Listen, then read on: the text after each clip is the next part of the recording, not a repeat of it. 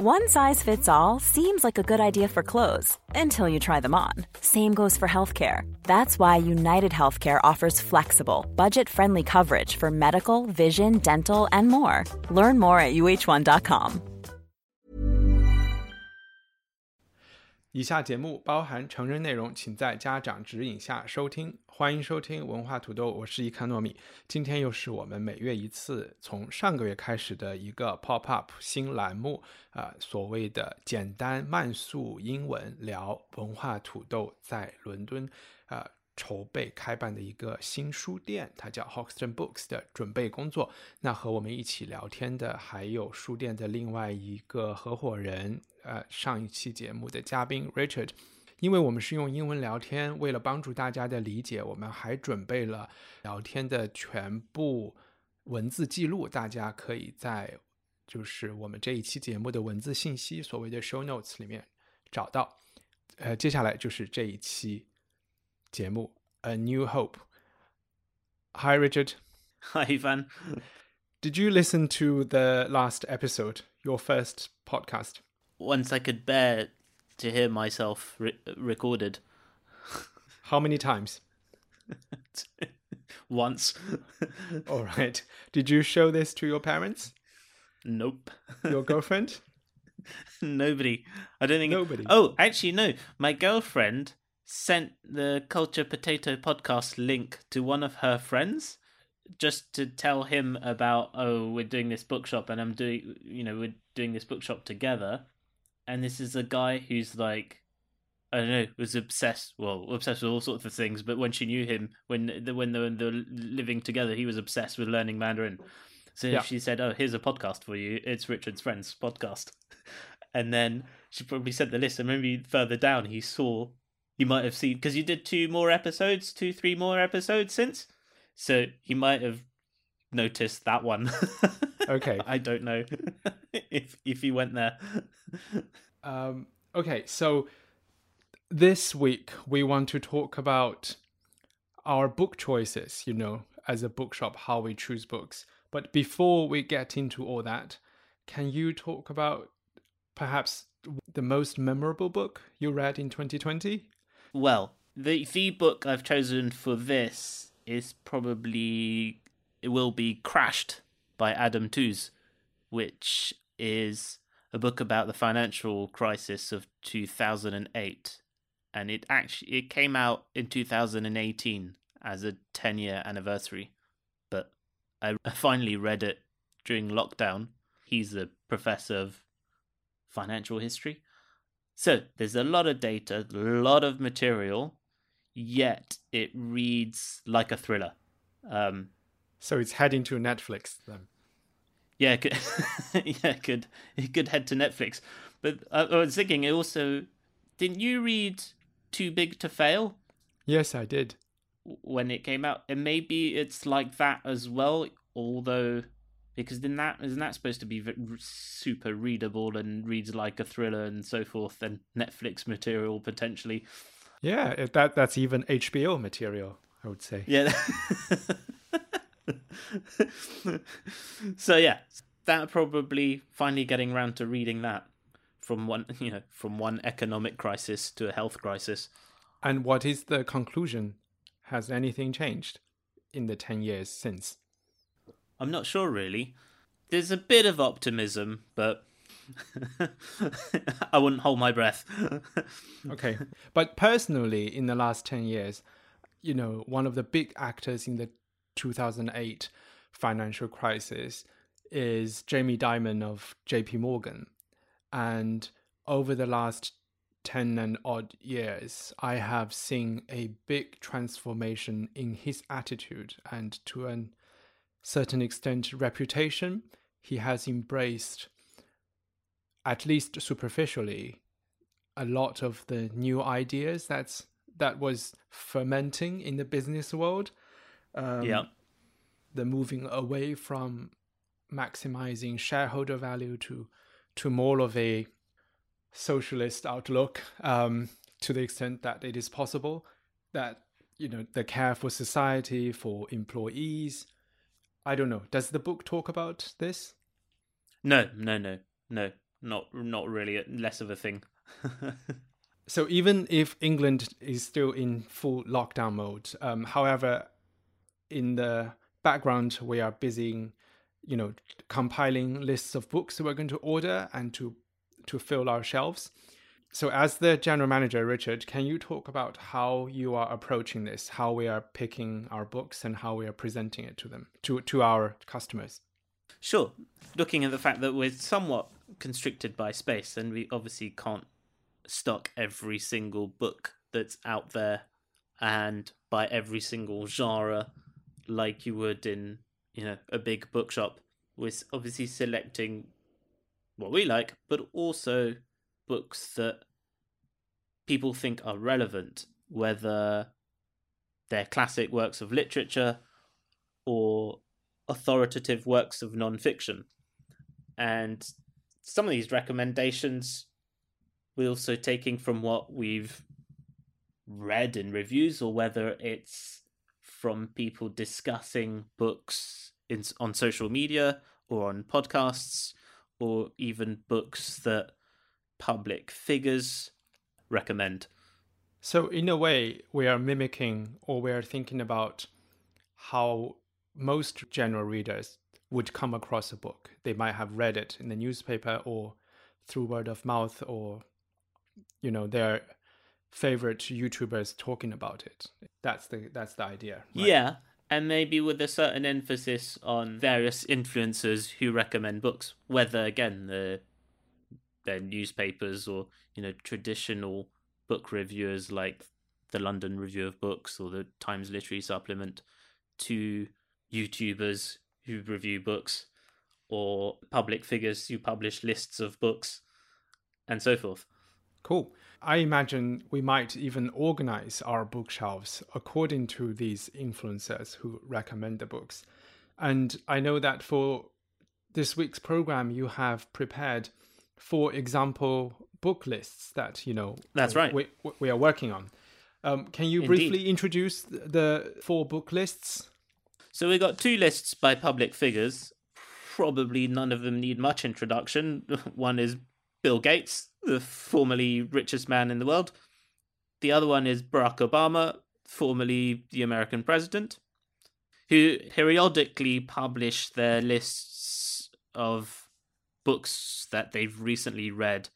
As it was the end of 2020, they both did a roundup and published the list of books for Christmas.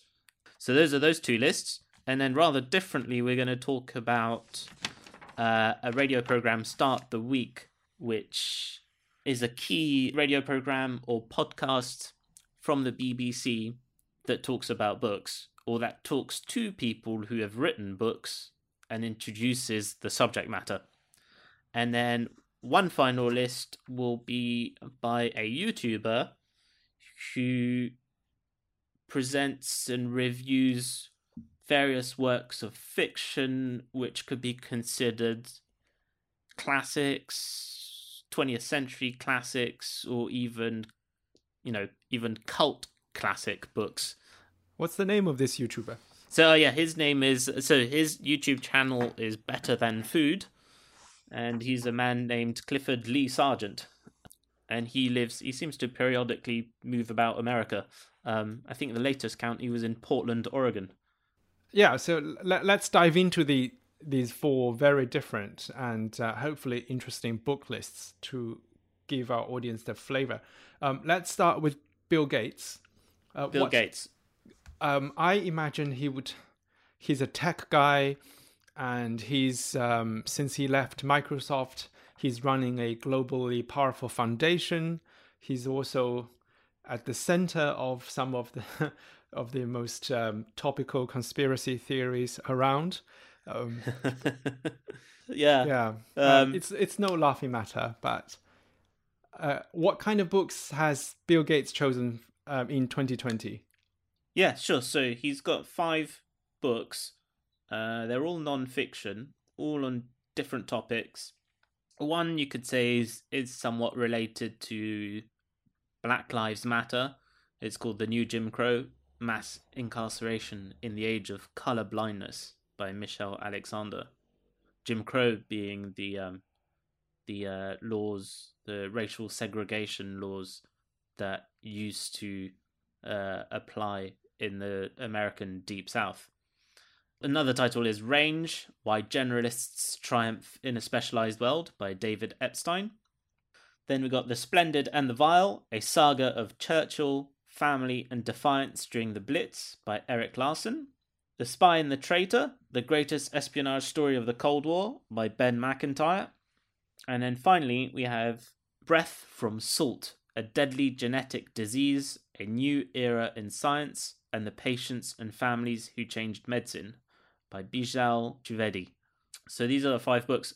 So one of them, The Splendid and the Vile of Saga of Churchill, Family and Defiance During the Blitz by Erik Larson, which is set at uh, in 1940, 1942 when uh, London, well, and, and other cities in Britain were bombed by the German Air Force. I think he ties this into sort of how people experience the Blitz in a kind of parallel way to how people are experiencing lockdown due to COVID. Mm-hmm. You know, as he says, the the fear and the anxiety they felt, uh, even if probably the Blitz was a lot more uh, frightening uh, than even COVID. Yeah. Um, then we got yeah the book about generalists, Range, where generalists triumph in a specialized world, uh, where he argues companies do better off employing people who who have more breadth than people than having too many people who are focused on a very narrow uh, subject. For instance, I think Roger Federer seems to be the the author's uh, big example of how he started playing several sports before really becoming a big tennis star. Mm-hmm. Breath from Salt, a deadly genetic disease, a new era in science, and the patients and families who changed medicine. Sorry, the subject matter of this book is a pet project of his in that it's about research into cystic fibrosis, which is something he's been involved in. A message of hope, I suppose. is there any would appeal to you? Uh, not really. No, not at all. Perhaps the Ben Macintyre book on the spy and the traitor, but in a way, I would, I would just Google and Wikipedia, you know, the spy's name and read right. all about it. You know, but one interesting I would say is, I think Bill Gates is a massively respected figure in the tech world and beyond, and he's someone a nerd turned humanitarian and sometimes we imagine nerds or people in Silicon Valley to be reading about coding, about big trends in the industry and uh, right yeah. or about future right? Like about gurus books about the future. But i think really the the best minds in tech like the best minds in business they, they really have a very wide range of appetites in in their reading. And I think this list illustrates that quite well. Yeah. Especially if he's in the business of giving money out to to solve the world's problems, he needs to understand the world's problems and the context in which they arise and the underlying mechanisms or just to understand the world better and deeper. And I think this yeah, I would say it's a it's a good list personally, it's not my interest for lockdown reading. Yeah. But that's very fair. Gates. Yeah. but then let's move to a, a, somewhat perhaps different. It's a very different person. You know, by no means a nerd. So it's uh, President Obama. Um, what what has he been reading? Maybe the first thing we should say about Obama is that he's now he's got his new book out, which has done very well, um, and he sees himself as very much a man of, I mean, a man of letters, somebody who like he, he likes his books. He's seriously into. He's always been into reading. A thoughtful um, person, perhaps. A thoughtful person, yeah.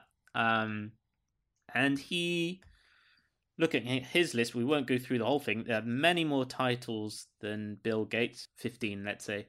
A mix of fiction and non-fiction a lot of them, I'd say, probably very, for an American president, very American centric. A lot to do the American experience, whether it's fictionalized or or not. So there's a Chinese American perspective story. There's you know South Asian American. There's obviously an, an Afro American. That kind of drive. Otherwise, there are more, say, more straight non-fiction in to do again with. There's one. It looks interesting. Caste: The Origins of Our Discontents by Isabel Wilkinson. Wilkerson, sorry. Mm-hmm. Where she constructs a sort of social and racial, describes a social and racial system in America and alludes it or uses the caste system in India as well as Nazi Germany to describe yeah sociological and racial d- differences in America. There's even a debut on here, uh, fiction about again. I think it's a Luster by Raven Leilani, which I think is is had some some good reviews, some high praise. Um, about a young Afro American woman in New York, again, in the midst of all that's going on at the moment politically. Yeah, there's also a thing about Latino or Latin ex Americans, and this is a work of non fiction, somebody who's surveyed undocumented Americans, which is the Yeah. title of the book The Undocumented Americans by Karla Cornejo Villavicencio. Aside from that, there's also a book about the twilight of democracy, the failure of politics, and the parting of friends by Anna Applebaum. I have this book Uh, Anne Applebaum Oh, maybe I miswrote it. I don't know. We can double check that. because she's the famous author wrote about the um, gulags. In, Ah, yeah. in Russia. Yeah, and she's like the only conservative columnist in the New York Times for a while, I think. All right. I, I want to pick out something that you mentioned, what people call, in quotation mark, the American experience. Yeah. Um, you know, it's about, for example, the C. Pam Zhang's How Much of These Hills is Gold. I know that she's a she's a immigrant. She's part of an immigrant family from Beijing. But this is a fiction. I think it goes back in history. It's about how a Chinese Yeah. family during during the gold rush, right? That's right. and there are as you say the the the undocumented americans.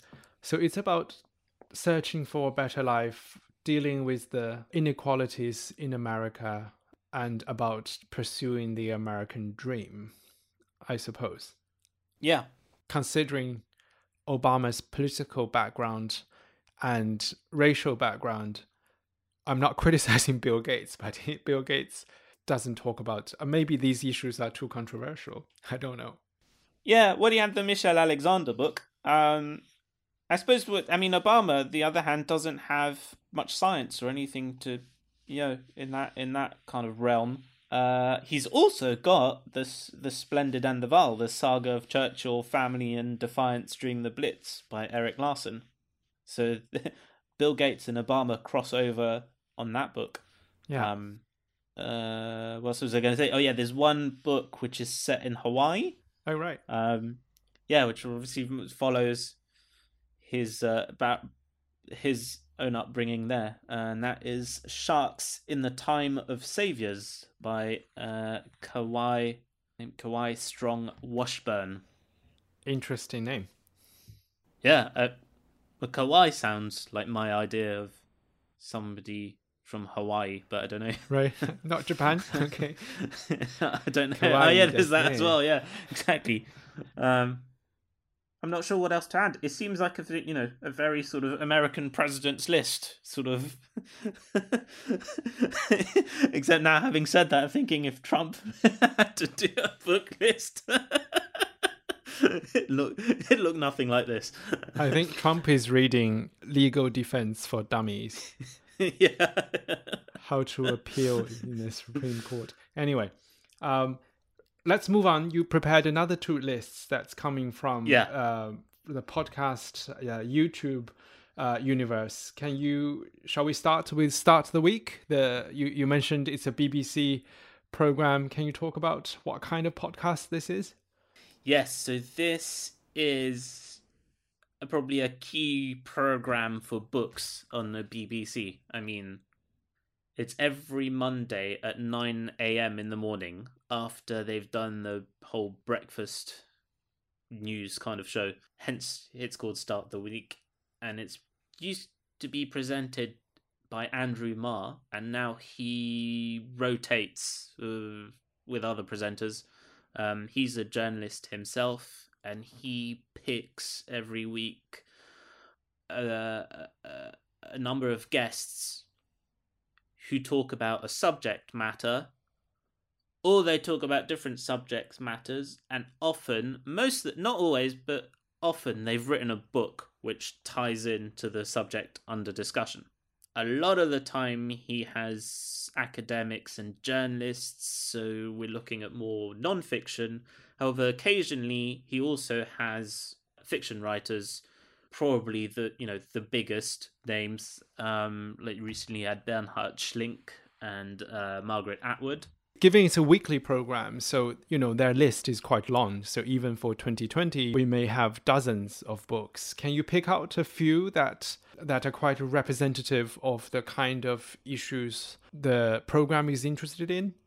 And yes. I would just add that Andrew Marr made an honorable ex- appearance. Um, Culture Potato in our episode talking about Maoism. That was a, a paid for program, Unpacked Maoist, Maoism, a global history. In that episode, when Andrew Marr was a student, he was a committed communist fanatic and he wrote during the Cultural Revolution to the Chinese embassy in London requesting a free case of Mao's Little Red Books to share with his um, oh my gosh fellow students. I had no and, idea. Yeah. anyway, so yeah, um, give us some notable books. Yeah. Yeah, he for instance he had a book where they talked about sort of farming and what could we say country well country no nature yeah. really. Um and one of the books on there was a book called entangled life by merlin sheldrake. And this is about uh fungi. This band was just talking about the mushrooms. Mushrooms. Different mushrooms. And uh what they can teach us. Something else we've had so maybe more in conjunction with uh, Black Lives Matter, he had the biography of a Haitian revolutionary of the 19th century, Black oh, yeah. Spartacus, The Life of Toussaint Louverture by Sudhir Hazareesingh. Uh, and uh, in conversation with Olivette Otele, who's written a book called Africans, Europeans, An Untold History. Interesting. I see on the on the list there's a title called China's Good War by Rana Mitter. What, it, what which war is this about? Uh, Rana Mitter previously wrote about the Second World War, uh, yeah. China in the Second World War. Oh, uh, oh, I think I know. Yes, yes. This is about how the West often forgets about China's. Oh yeah, yeah, yeah, that's it. It's China and the global order. That yeah. was yeah. So it seems that this and I see that there's a new translation of the Aeneid. It it's in a way quite a European or British list that you know it talk, there's a title called English Pastoral that that's the farming book um, about mushroom and about these you know like gardening, the artful farming. Um, there's a book. Is it? Is there a book um, by Virginia? I mean, there's Woolf? a book on Hitler. Um, and even you know classic study is like a very british thing as well. Yeah so start of the week strikes me as compared to the other two definitely more uk not i wouldn't say uk centric but definitely the taste is definitely more so than barack obama. Yeah most definitely. Um you could say yeah this is what sort of thinking people or you know educated people in in Britain might be likely to read is yeah. uh, is going to be on here. Yeah, let's go to the last list. Um, this is a YouTuber you mentioned called Better Than Food. The channel is. The channel is better than food, and by uh, as he says, his host Clifford, uh, host Clifford Lee Sargent. So this I came to having read. I'd been actually somebody had told me so a while back to read Georges Bataille's Story of the Eye, which I don't mm-hmm. know if you've read. No, I have not read any of his books. It's very short. When it came out, it was probably a, a shocking story, shocking thing to write. I found it very intriguing and I wanted to find out more. And somehow ended up on YouTube and came across this person talking about how he wanted to adapt it into a film, which I thought was completely crazy, was bonkers. Um, uh, I don't think he got anywhere with that, but essentially, I found then found his channel. He at least talked about the story of the eye and gave me his insights, um, which I thought were interesting. His premise is that you know, in a lifetime, how many books is one going to read? Especially if you just you know stick to fiction. And so he has this measure: uh, is the book better than food? oh, I see. Right. So see, one needs food to survive yeah. so so the measure is is the book better than food. So at the end he might say better than food or he might just say better than food. Uh, I don't think so. some of the titles are more maybe more obscure. So some of the titles are maybe famous famous either forgotten books are a bit more forgotten or not necessarily known in the English speaking world because that's another thing he has for somebody let's say uh, is an English speaker. He's he's got a lot of a uh, lot of books on there that are in that he's reading in translation in in English, um, and that's unusual because you know the the, the English speaking book world can be quite narrow minded. Um, always always think about you know when they announce the Nobel Prize for Literature, usually nobody nobody in this country's heard of who heard of who the winner is. Um, yes, and so I think a lot of these books are kind of you could say 20th century classics. Maybe some of them you could say are cult classics, the sort of book that not not necessarily like they're sort of liked by you know people in in the know, as it were. Um, Can you give us some examples of these um, cult classics? Uh, but even the Georges Bataille story of the eye, I'd say, is a good, you know, is what is, is the story about? I think that's a that's another podcast entirely.